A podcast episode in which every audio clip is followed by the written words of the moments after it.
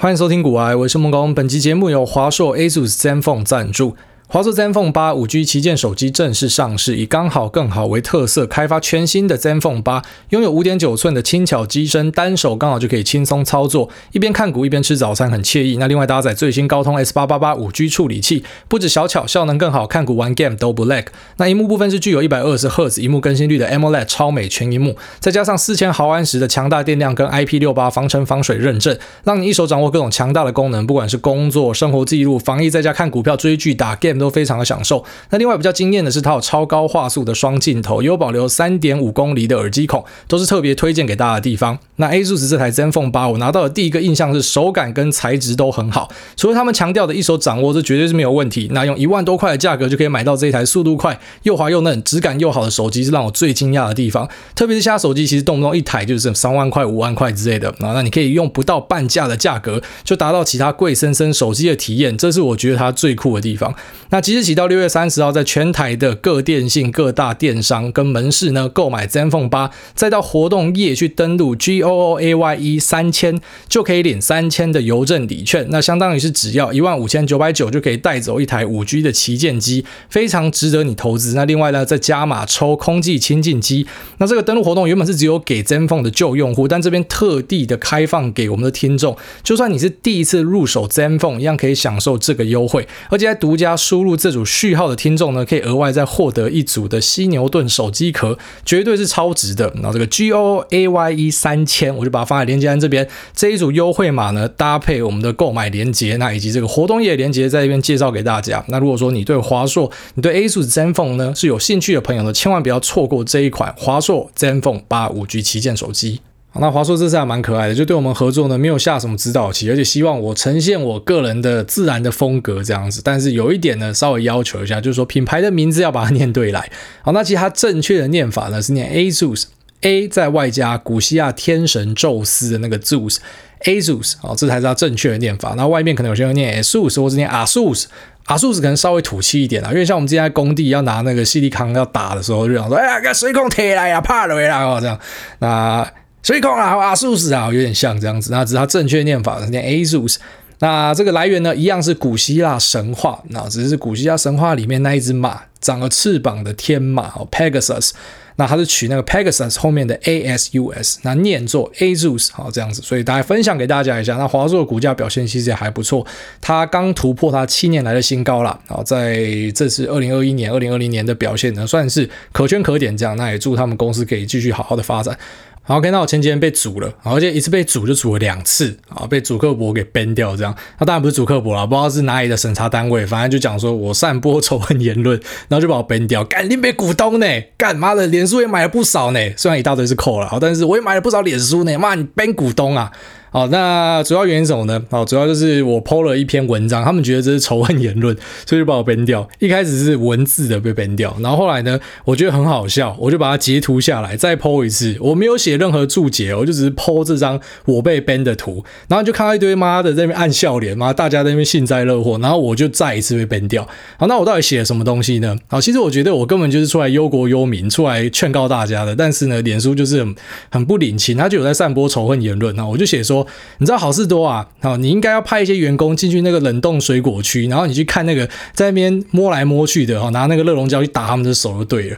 妈的，因为我们从小都被热熔胶打大，但对了，现在不可以打小孩。你知道我上一集讲说什么要给小孩一拳正拳吗？把鼻梁打断，然后就有听众就跟我讲说，哎，大尼哈，讲这个股票讲得很好，但是你教养小孩我不认同。我拜托你，现在大家都没有幽默感了，是不是？还是现在这种话不可以乱讲，因为有些人会当真之类的。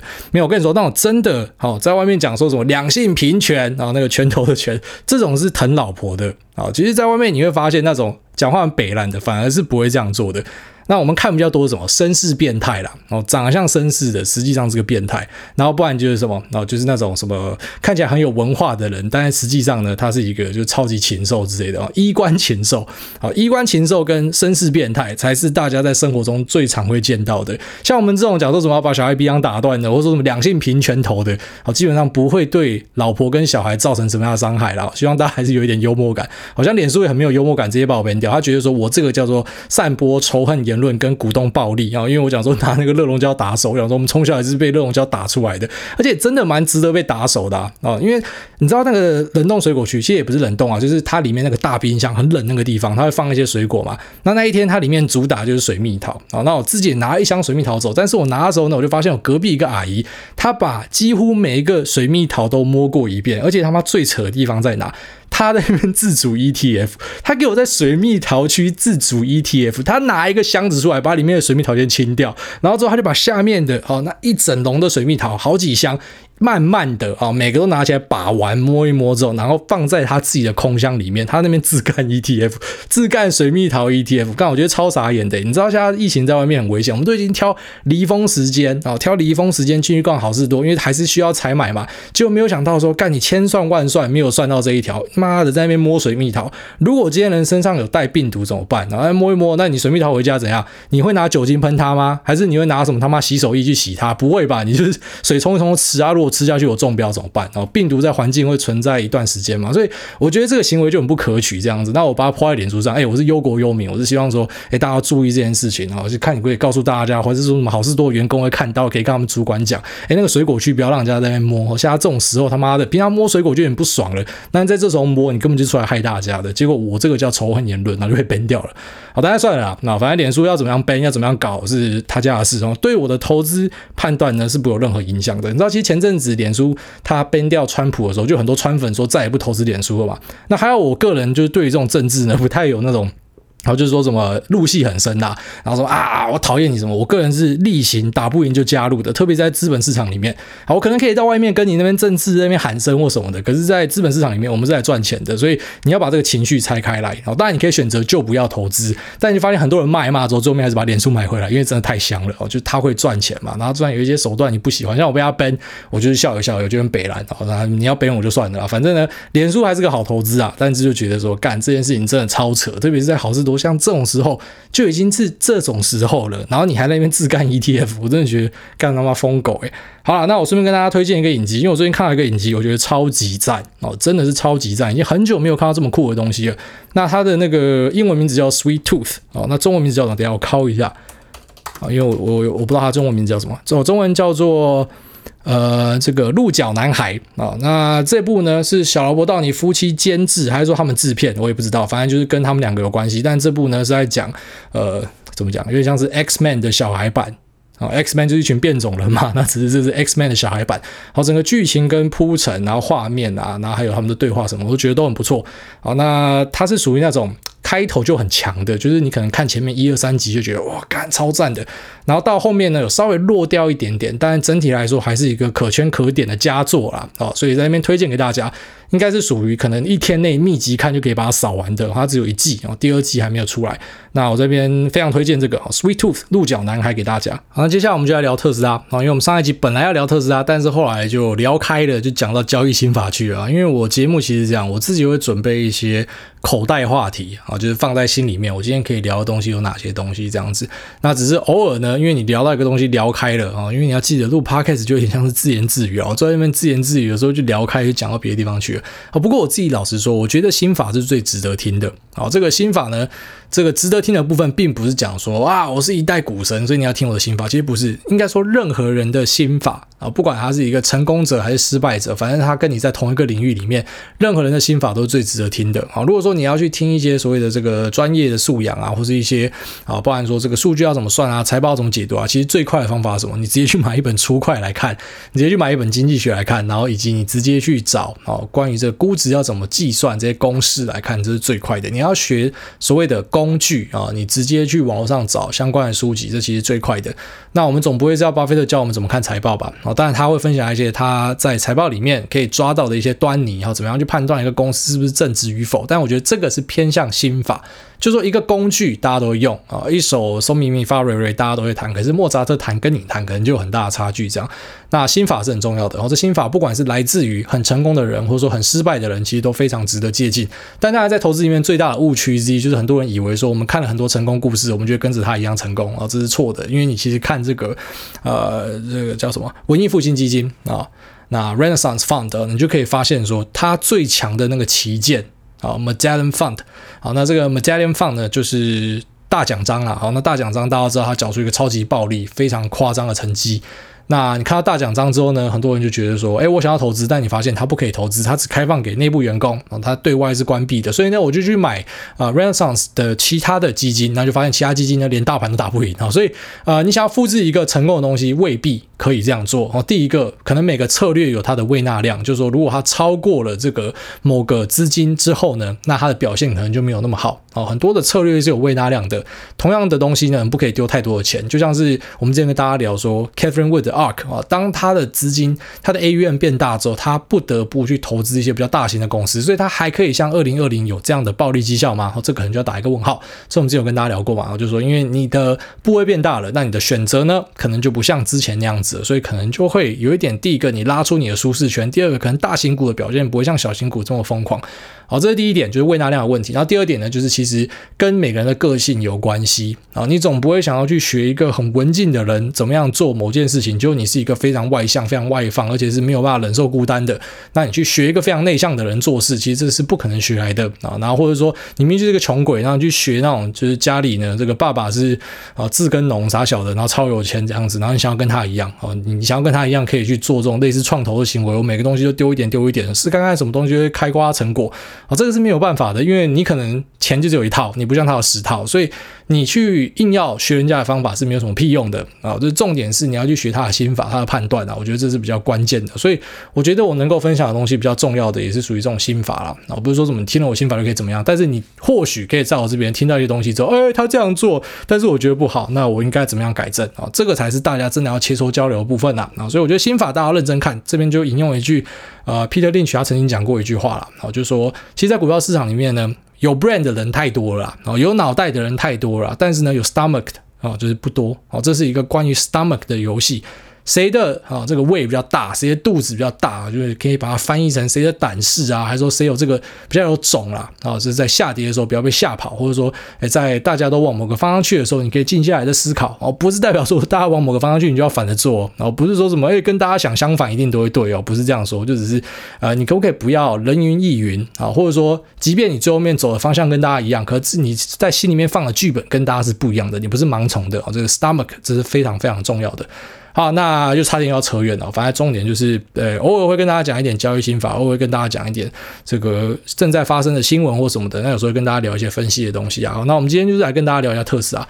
那特斯拉这家公司非常有趣，然后在去年呢获得很多人的爱戴。好，那其实我觉得在资本市场很现实的一点就是，当你表现好的时候，啊，这个大家都会跟你攀亲带故哦，都会跟你变成是好朋友，都会想要来支持你哦，都会想要来沾你的光。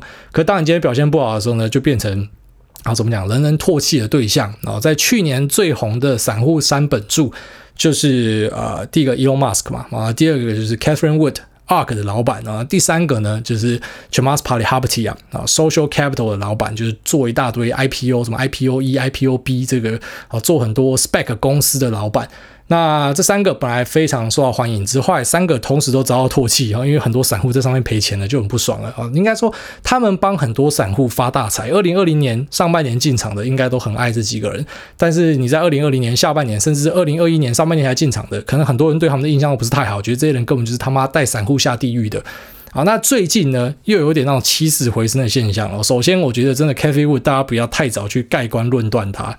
好，最近成长股有稍微起来的迹象，哦，搞不好之后 ARK 会不会在年底突破它的前高，真的很难说啊。在市场里面，我们讲话有时候不可以太铁齿，因为很多那种打脸的状况会产生。你最好就是保持一个开放的心态看戏就对了啊。就算你不喜欢，也不要批评的太早。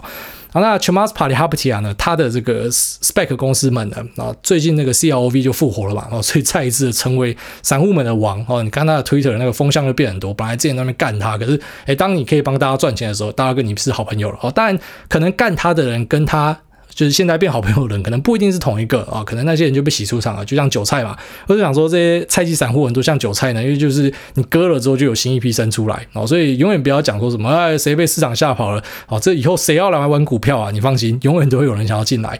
那特斯拉呢，因为它表现没那么好，所以在今年其实就没有受到大的爱戴，特别是它其实也失去了很多这种年轻人的支持，因为它之前也是币圈的英雄之一啊，特别是当他在喊这个啊特斯拉可以收比特币啊，这种。跟大家聊到，那以及他喊 Dogecoin 哦，就是狗狗币的时候呢，那柴犬币的时候呢，哈，这个可能大家就觉得哦，他是英雄，这样他带着大家赚钱，带着大家冲。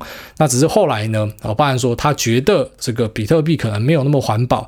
那当然这背后有些是阴谋论呐，啊，就因为可能像是这个最大的比特币持仓者呢，哈，他们想要去。放空就是 Elon Musk 的这个 Dogecoin 嘛，那于是他可能就想要基于报复的心态啊，所以呢，未来唱空你的 Bitcoin 啊，这个有很多的阴谋论在里面。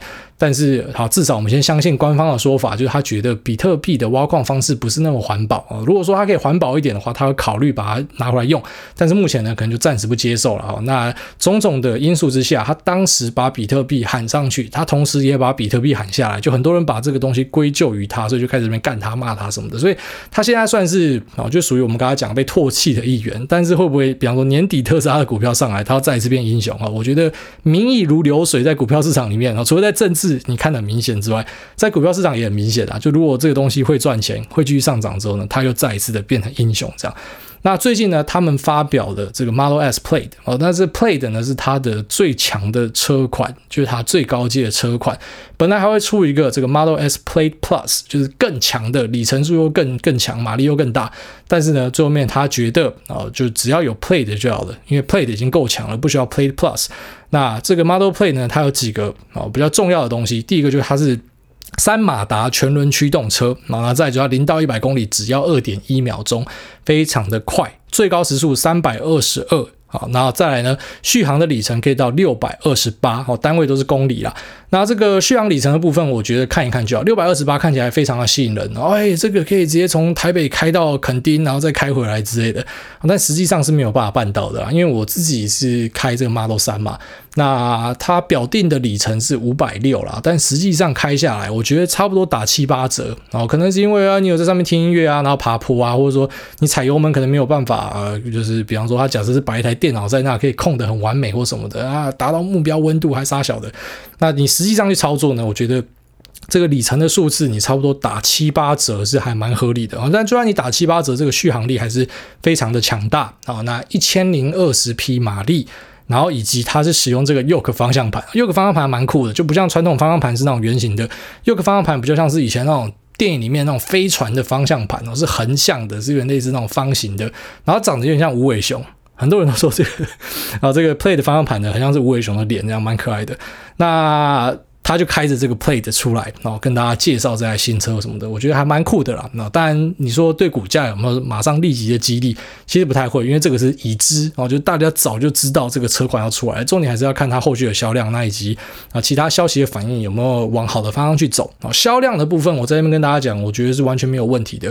那几个争议啦，就第一个，大家会去聊说它的市占率。哦，可能就是没有像之前这么暴利这件事情，我觉得这个是难免的啊，因为其实它本来是电动车的先行者，就大家就只认这个 Tesla，但是后来呢，你看到像 Volkswagen 的 ID.4，那或者像是 Porsche 的 Taycan 啊，或者是呃你其他看到的电动车，哦，现在大家都在推电动车，你的市占率本来就不可能一直维持在，然后就是好像只有你一家独大这件事情，所以市占率被稀释掉本身就是很正常的事情啊。再你要关注的其实是它的销售量，那其他。销售量很多时候是跟它的产量息息相关的哦，就是它的东西堆库存的时间其实超短的，它基本上就是做几台车就卖几台车，哦，这个是特斯拉一直以来的状况，所以它最需要解决其实产能的问题啊，因为它做多少其实就可以卖多少，好，但当然现在可能有一个问题，就是说在中国这边受到一点阻力，我觉得在中国这边阻力呢，其实就有点像是官方跟民间共同下去的一个计划通啦，应该说其实有很多的外国企业进中国，最后面就是遇到这样子的问题，不然啊强制计转啊。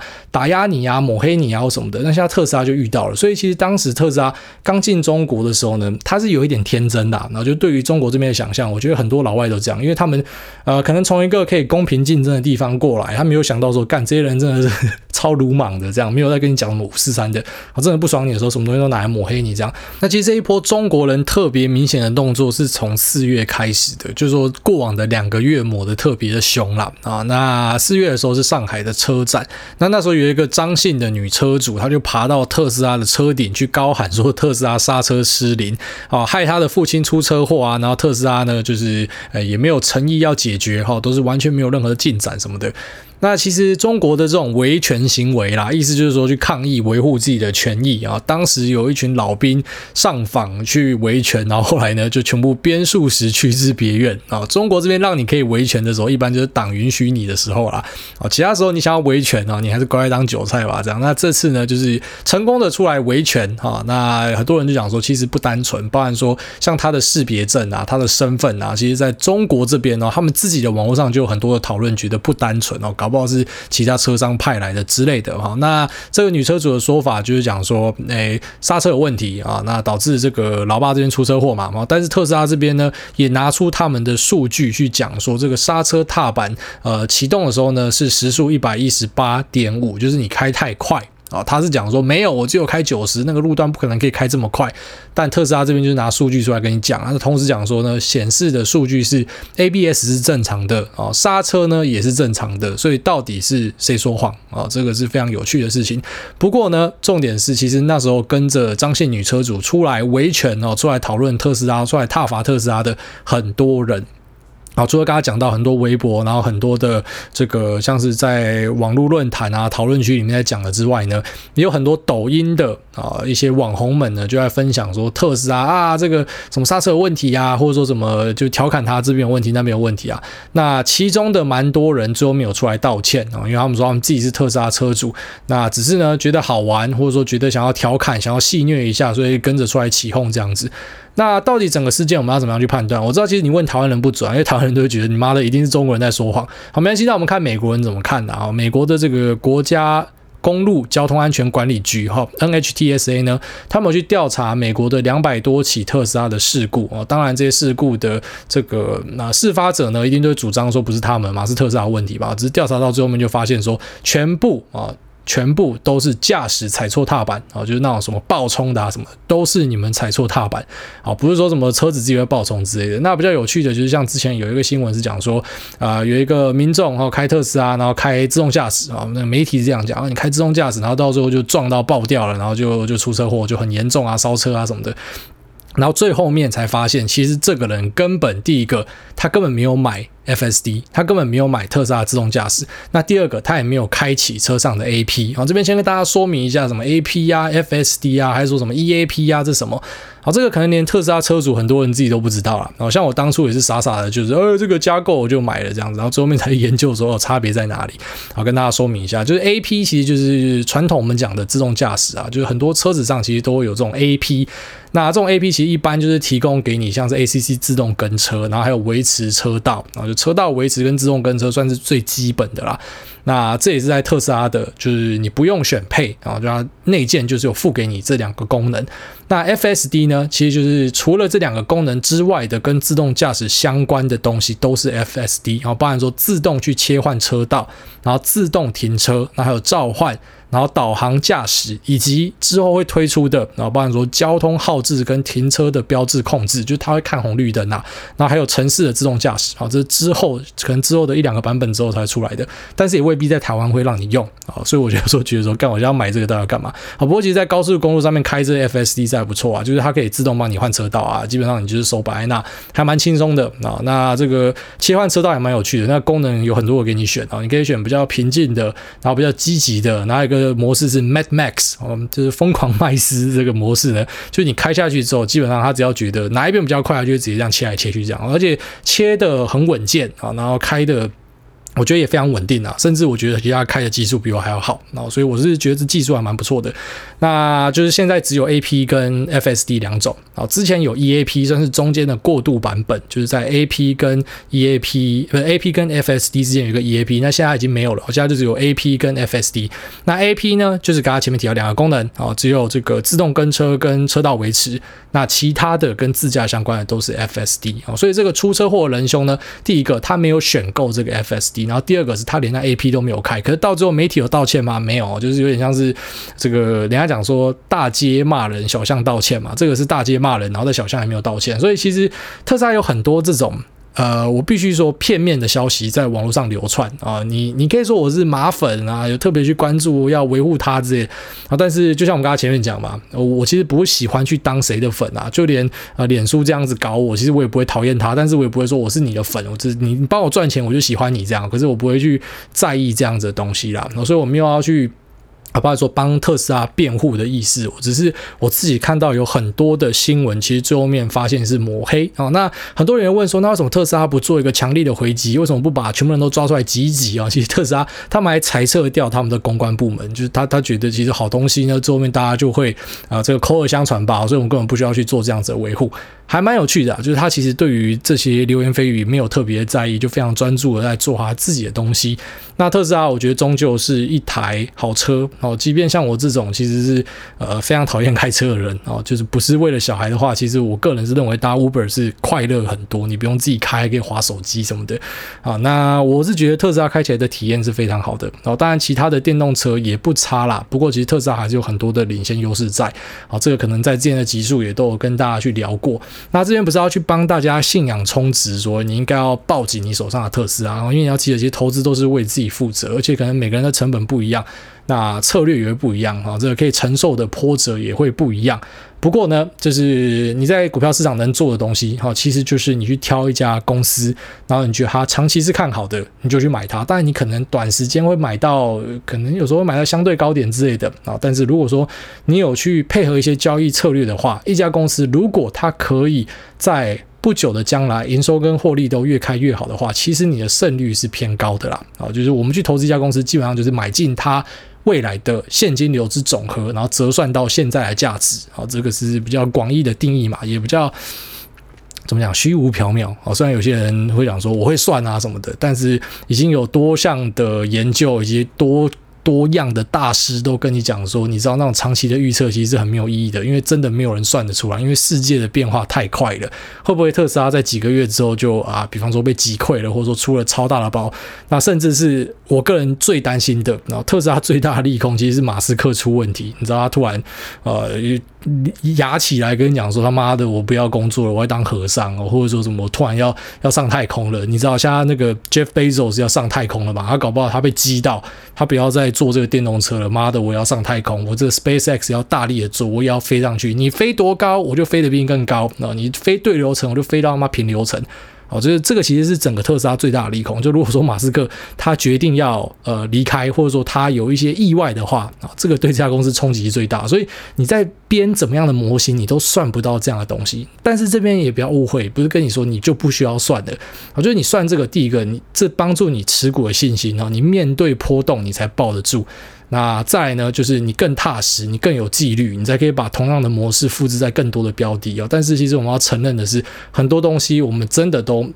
啊，没有办法预想到，或是去预测到，因为短期的变化太多了。啊，但是我自己现在看，我觉得特斯拉还是一家非常好的公司。那其实跑道也还是非常的明确。啊，那就几个看点，就是你先关注它的销量，销量是非常重要的。然后第二个就是它的产能，产能要可以开出来，因为基本上就是做多少台车就卖多少台车。那我个人甚至是还蛮乐观看待，等到中国这些黑粉黑到某个程度之后，会谷底反弹，就是你之后可能看到特斯拉的订单量上来。啊，如果说政府没有真的铁了心把它掐死的话呢，民众最后面还是会争相哦，就是他还是会去买的啦。那还有一个很重要的看点，就是其实之前我们跟大家讲过说，台积电他们讲说，在六月的时候车用晶片的缺货状况会缓解哦，所以其实现在应该是一个还不错的时间去注意这些车用的类股哦。除了这个车子的品牌之外呢，你也可以去看一些。车用的供应链哦，在台股这边啊，比方说是这个做二极体的 IGBT MOSFET，或者说做什么轮框的其他呃传产类的车用哦，其实我觉得都可以注意一下，因为以前的状况是我没有晶片，我就整台车根本都没有办法出货，所以我甚至就不拉货了，我也不会跟这些。啊，就是其他的供应链叫货嘛，但现在车子可以出货之后呢，可能整个供应链的运作会更加的流畅，所以车用的部分可能是大家可以注意的。那至于有什么标的呢？其实你用我刚刚前面关键字去 Google 就有了，或者说你有认真听节目，其实关于车用的东西我们聊过蛮多的哦。像车用晶片，诶，很多人会想说，是不是就只有呃那个自动驾驶的那一颗哦？不是，车用晶片太多了啊，你的后照镜、你的这个方向灯哦、雨刷，可能全部都有晶片。那像过往传统的车子呢，可能一台车里面有的晶片将近一千个吧，啊，那到现在电动车可能会有一两千个晶片，好，这个晶片不一定是我们讲那种最最最先进，什么五纳米的 AI 自动驾驶晶片，啊，很多是这种成熟制程啊，二十八纳米以上的，哦，就是这种尺寸比较大的，那其实在车用的应用上呢，就是力求稳定啊，啊，那车用的这个晶片缺货缓解之后呢，你就可以期待整个供应链是不是会有更好的表现啊？那像是国外的 IDM 厂，这也都是我们就是聊过 N 次的啊。啊，其实我蛮多东西都是之前有说，但是可能我也像 Michael Burry 一样会早泄啦。啊，你就知道很清楚，干没有人可以预测行情啊，我根本不知道它什么时候会拉。像我们之前那边抱怨说啊，电子股都不会动，都不会动，就一转眼。妈逼的电子股全部动起来了啊！CCL 铜箔基板，那这个砷化镓、氮化镓相关的类股啊，然后还有什么啊？ABF 载板啊，然后还有 server 啊，伺服器相关的，干他妈全部都涨翻了。就电子股其实最近的表现很好，除了瓶盖还躺在地上，我自己买了不少瓶盖股，还在等待。但是除了瓶盖股之外，其他。像之前那边抱怨的，诶，都都还不错，我现在表现都还不错。好，有时候就是你你在这种最绝望的时候，你看大家那边爽，然后说妈哪时候轮到我就，诶，一瞬间就换你爽了，然后你好像这种过往的抽晕惨淡呢，就全部都忘记了。那就是你要熬到那个柳暗花明的那一天呐，啊，或者说像我们之前缺水嘛，大家觉得干好完蛋了啊，这个水情好糟糕啊，不知道什么时候才可以有水啊，就突然下爆哦，石门水库本来剩下那种几趴，就一瞬间拉到四十趴去了。就是一瞬间就不缺水了啊！那疫苗我觉得也是啊，现在你觉得啊好紧张啊，打不到疫苗，世界要毁灭啊！等到下一次你醒来的时候，就发现说。然后这个大家都已经在打疫苗，疫苗都打好了，然后你股票一张都没买，这个已经已经 to the moon 了啊！所以呃，在这种大家都很不确定、很恐慌的时候，坚持住自己的心性是最重要的啊！不然你有时候会想说，哎，到底谁可以买到那个低点啊？那个可以买低点的人，基本上心性都比你强悍很多啦。那就是不可能，就是整个市场上都是好消息啊，随时都有坏消息的产生啊！只是你怎么样去排除掉一些杂讯，然后去坚持住去做你想要做的事情啊？那可能是比较困难的。那当然也有。可能会看错啊，看错就承担了，就这样。好，那我们就进入 Q&A 的部分吧。啊，这个第一位拉链卡到机啊，他说 All in 啊，我怎么记得好像看过这个 ID？诸位好，前几集的 Q&A 听到关于小资金挑好标的，一次进去效益可能比较大。看了一下子自己零股乱七八糟买了一堆，报酬最好的一档获利金额，买麦当劳套餐薯条都还不能加大。靠北是有多少啊？他说那所以果断就全部卖掉，All in 了一支 MCU 领导厂，觉得舒服。那谢谢诸位推一把，不是这个 MCU，所以是盛群、新唐。然后一个是什么灵通？你是买哪一个？你讲说会舒服，所以我猜应该是肾群或是新唐，应该是肾群吧？啊，因为它的表现应该是比较好的，印象中啊。那他说最近看 Netflix 关于环境的纪录片，提到照目前的碳排量在持续五到八年，地球就会进入不可逆的伤害。所以在想关于这部分的机会，在绿能挂号，幻想中美金上五百挂号，那或是做回收利用的公司，此类啊，那什么钢铁、石油、塑化类等。传产因此影响产能，导致涨价的可能会是中长期的影响。问号？那诸位你怎么看呢？你这后面有点跳痛，有点不太了解你在说什么。你说这个因为要减碳嘛，对不对？所以你看好中美金，因为中美金有做这个太阳能相关嘛。然后同时你说会不会因为减碳，所以导致什么？就是减产，然后这个钢铁、石油、塑化会上涨。呃，其实我个人是比较看空，就是。钢铁跟塑塑化是还好啦，就石油啦，石油我是个人比较看空啦，因为呃，当然航空短期内还是用到很大量的油，可是汽车已经很快的在转移了，就是从这个呃石油转向电动，而且就算是它没有转向。电动好了，就在这过渡期啊，像我们刚刚前面有聊这二极体嘛，现在就有什么高效能二极体跟超高效能二极体，其实基本上都是往这个更省油的方向去啊。就是未来搞不好你不会看到说什么哎百分之百大家都开电动车之类的。好，虽然其实各国都有呃啊，比方说设定一个期限说我们要停产嘛，哦，这这可能是之后会看到，但是也或许在一些地球上的角落还是会持续的去开油车，只是油车可能也很环保啦。好，那会不会就让这个这个石油的需求降低呢，然后就导致价格往下呢，这是有机会的。但是其实很难预测的地方就在这边哈。你说需求变低，那这个供给量是一样多的话，那当然价格就会就会就会崩掉嘛。然后因为就是供过于求嘛。可是诶，这些石油厂商应该也不是智障吧？他们知道会有这样的状况，那我就不要生产那么多啊。然后跟那个世界最大的那个钻石商一样啊，他知道钻石如果一次全部挖出来的话，价格就崩掉，所以我就 hold 住嘛。所以呃，真的很难去预测说这个。啊，石油的价格会怎么走？因为你知道你就发财，妈妈做那个油漆就就飞天了嘛。但是我觉得需求的部分啊，应该是会持续的降低，这是没有问题啊。但是价格我真的没有办法跟你说。那至于你说这个太阳能会不会是趋势，这应该是蛮肯定的啊。太阳能相关的公司应该是有蛮肯定的正向趋势。好，下面一位这个海军墨色，他说：“感恩主委，赞叹主委。那听了很久，第一次留言，跟主委一样，我老婆预产期是八月初，祝生产一切顺利。之后就是一直睡不饱的地狱了。然后这个海军墨色，那希望就是你的这个老婆母子均安呐。哈，那也恭喜你当老爸。那 OK，我们一起加入这个睡不饱的地狱。好，下面为这个麻薯爸爸说，小孩给一个建议，你可以去听一下大陆有个叫做樊登读书的说书。”那这个里面是你就是孩子最好的玩具，我认为受益良多。好，OK，我会去看这个，你就是孩子最好的玩具。好，下面为这个 Call Fred 五星吹捧，婴儿最大。那听挨大的节目也要半年了吧，也因此把自己的零用钱全部投入股市。但这次留言最主要是因为婴儿成绩，我也跟。挨大一样，我刚才说成绩吗？曾经我也跟挨大有一样的想法，要跟他好好沟通，好好教他。如果不乖就 IOC。那直到真正出生后，想法就改变了，哈哈哈。总之，希望 baby 出生后还能够稳定听到挨大节目，祝福我们都一起在股市发大财。要感谢你，这个我完全认同啊。我觉得很多东西你假设的跟实际发生都不一样，就像我们的白日梦，呃，九成都不会发生啊。你想到很好的东西啊，我喜欢你，生日跟我表白，干假罢了，这不会发生呐。但是，呃，那种你没有想到的东西，反而就是一连串的打在你的脸上啊。所以，确实有很多东西跟想象不一样。我也做好这样的心理准备了啊。搞不好我说要当朋友，就后面发现说我是一个超级严格的老爸，然后是那种啊逼你念书啊什么的。我自己会有意识的去控制啊。我当然希望说最好的状况是像我想象那样的，但是如果说没有办法，我也会有意识的去调节自己，到时候再跟大家分享我的心得。好，下面的这个。好好理财，他说酷拉皮条五星吹捧，诸位一起打世纪啊，成快几分呢？问号差 D，想请问诸位，本金六十四万，分散投资股票，最多分几档配置比较好呢？怕分太多导致每档的投资报酬会很低，效益低。那祝诸位全家健康快乐，小孩顺利出生，平安长大，非常感谢。那世纪帝国有点玩腻了，妈，前阵子跟那几个财经部落客狂玩，玩到妈的现在超怕的。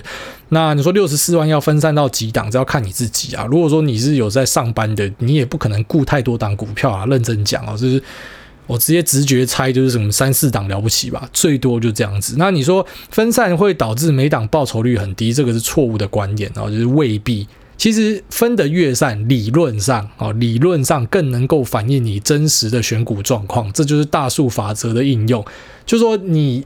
你有可能，好，比方说你压一只标的，你是赛道的，你就刚好，你就刚好压到一只超级标股之类，然后说你就刚好压到一个超烂的股，然后你就以为自己是投资废物，就你就放弃了。其实那搞不好就是几率，因为你只压一个，那个几率就是可能太难掌握了嘛。那不是正就是反，不然就平盘嘛。但是如果说你压很多个，理论上。啊，就是它才是真正可以反映你的实力在哪里。所以，假设你是选股天才的话，比方说你压三只，不代表你的报酬会很低哦，搞不好你三只报酬都很好。啊，这是非常难说的。那其实我觉得一定程度的这个 diversify，就是你一定程度去分散自己的投资是好事啊，是好事。就是不要重压在几个小标的里面啊，什么全部压一支，这个我是比较不建议的。所以像刚刚前面有一个 Q&A 讲说重压 MCU 的这个好自为之啊，好自为之。如果说你今天是什么重压这个。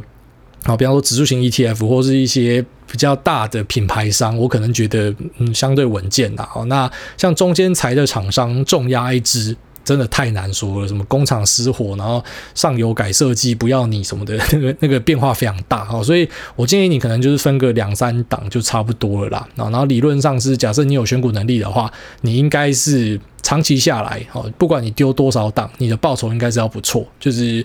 呃，你只丢一次骰子，可能就是赛的。但是如果说你是狂丢好几次骰子，或者说你狂打好几次牌，然后发现你都会赢，然后这才是真正的胜率。好，下面一位这个呃 P P O O I H D D 说，想听听来大对于创业的想法。那爱大好听的频道好一阵子，已经太多五星吹爆跟收获，就不再赘述了。总之，你的 p o c k e t 是我每个礼拜三六的心灵寄托。那我本身也是一个创业人，承上级还是想听听你对于未来创业的趋势想法。对比去年，这次疫情真的对于观光产业造成非常大的冲击，营收至少缩减八到九成，很多老板持续烧老本或是贷款过日子。也希望爱大可以跟全台的观光产业好好加油打气一下。那我的团队是在屏东小琉球这个居留潜水背包客栈，有水费、潜水教学跟住宿服务。期待疫情之后，挨大有空携家眷来这个小琉球尝试潜水。那 PS 我们有托音服务，好，非常感谢。那你说这个？帮台湾的观光产业好好打气哦！当然要打气啊，就祝大家可以度过这次难关呐！哈，因为我其实之前有在经营旅馆嘛，跟大家分享过。那我有这个参与这个旅馆的投资。那其实我觉得，呃，怎么讲？当然现在表现都是很不好啊，就是。本来大家以为到今年应该开始要好转的时候，就换台湾被疫情撞到嘛，所以其实去年很多人是苦撑的，然后到今年就他妈真的爆掉了。那你要知道，这种纾困贷款也是不用还的啦，然后就是你去外面借钱啊什么的，那个都是最后面都还是要还呐。那有时候是真的撑不下去，可能就决定说我在这边就解散之类的啊。那非常辛苦的决定啊，我也没有办法帮大家去预测说什么，哎，你再撑一下就结束了，真的有太多变数了。虽然现在当然世界主流的趋势是，就像我上一集提到的，我选择把手上的快筛股卖掉，因为我本来想说，我们台湾有机会烧一阵子会有这样的需求，但看到每日送疫苗，嗯，其实还蛮乐观看待之后疫情的控制啊。但是你说到什么时候大大家会愿意出来玩，我真的不知道。你说疫情控制，我觉得一定会往越来越好的方向去，但是会不会大家就是还是不敢出来玩？哦，真的太多变数，我们没有办法去预测。那只能说做实体生意是真的不容易，而且是相对辛苦啦。啊，如果说你。你要问我说做什么创业最好？好，当然就不考虑大家的条件，因为有些东西我讲了，搞不好这根本不是你的专业学能，你身边也没有这样的，你也没有办法创这个业嘛。好，那如果说要以我自己举例的话呢，我觉得是可以善用现在呃各种云端服务的产业，然后最好是可以不用有实体办公室的，就有点像是顺着现在的势头啊，这种 work from home，然后或者说呃远距上班、远距教学的势头呢，然后去做一个啊。就是运用这种云端相关的服务，就是特别是呃，以前你可能做啊、某个开发某个城市或者某个游戏，那你需要自己自建机房嘛，那需要很多的资本嘛。但现在你可以直接去买这个云端的服务啊，就是你的所有东西都直接上云，那你的运算可以在云端啊，然后你的。啊，跑统计跟分析都可以在云端。其实现在是一个，我个人认为，如果你是有想法，或许是创业的黄金时代啦。哦，就是你可以用很多的工具去达成你以前无法达成的事情。啊，就像是我们有电脑之后，当然我们创业就比上一辈的人更简单的嘛。哦，但当然反过来说，因为大家都有电脑，所以你的竞争也变多了。啊，我只能说，我觉得大致上的方向会是往，呃，第一个应该是。不要选择开实体店面哦，但当然，如果你的专业就是煮面之类的，那我会觉得，诶，你或许可以考虑宅配啊，就是多做一点电商相关的，往电商的方向去走，然后往这个云端的方向去走，然后去利用这种杠杆的优势。然后以前是你要重资本嘛，现在你可以轻松的诶让亚马逊、让 Google 的 GCP 帮你服务，然后去达成这样的效果，好，然后去往这个订阅的方向去前进啊。我觉得这是主要的 buzzword 啊，就是如果说你可以。把这些元素放进去你的产业里面的话，那去相较于其他没有把这些元素放进去的人，你应该会有很大的优势啊，就去善用这些工具。，OK，那以上就是我分享啊，接下来。就祝大家顺利平安哈，然后去看这个影集，打发一点时间哈。那我自己还会持续去帮大家探索有没有好玩的游戏跟影集，因为呃，照现在的趋势看来呢，可能应该还至少会两个月以上了啊。就是呃，可能大家都要躲在家里之类的啊。其实各国都已经有考古题给你看的啊，基本上啊，疫情爆发之后是很难完全清零的啊，不要去幻想这样的事情。所以之前那种什么看好了。世界我觉得就很可笑了哦，当然有些人就很热情嘛，会喊一些口号嘛，但我很常都觉得喊口号是完全没有必要的，你就是就实事求是一点嘛。那实事求是就是告诉你说，啊基本上各国考古题翻给你看过，很难清零啦。那你就算你现在封城封下去啊，你封一段时间大家也受不了，百业萧条要完蛋的，你一定要再开回来，开回来又再爆掉，然后又再封，又再又再爆掉，再开这样啊，所以就是怎么讲？啊，你会在这个封城跟解封之间抽插来抽下去，然后最后面就是靠疫苗解决啊。你看疫苗的数据就知道说它是非常有效的啊，它会让你的重症变成是可能就是一般的感冒。那像是我们群组里面的这个 Joyce 姐啊，她就是住在英国嘛，就说他们七千多个确诊，可能就只死掉个位数的人啊。其实你看各国数据显示出来，疫苗打下去之后就会是这样的状况啊。所以我们真的只能够撑到疫苗出来啊，那也差不多，最后一里路了啊。还好我们台湾人是呃。就是到现在才出包啊，那在这样的状况之下呢，至少你的煎熬不会像那时候你可能看那种意大利人、西班牙人、美国人，他们是真的一整年这样搞下来啊，那我们就其实就是被关几个月啊，所以已经算相对幸运了啊，那也就持续陪伴大家度过接下来的日子。好，那祝大家平安啦，拜。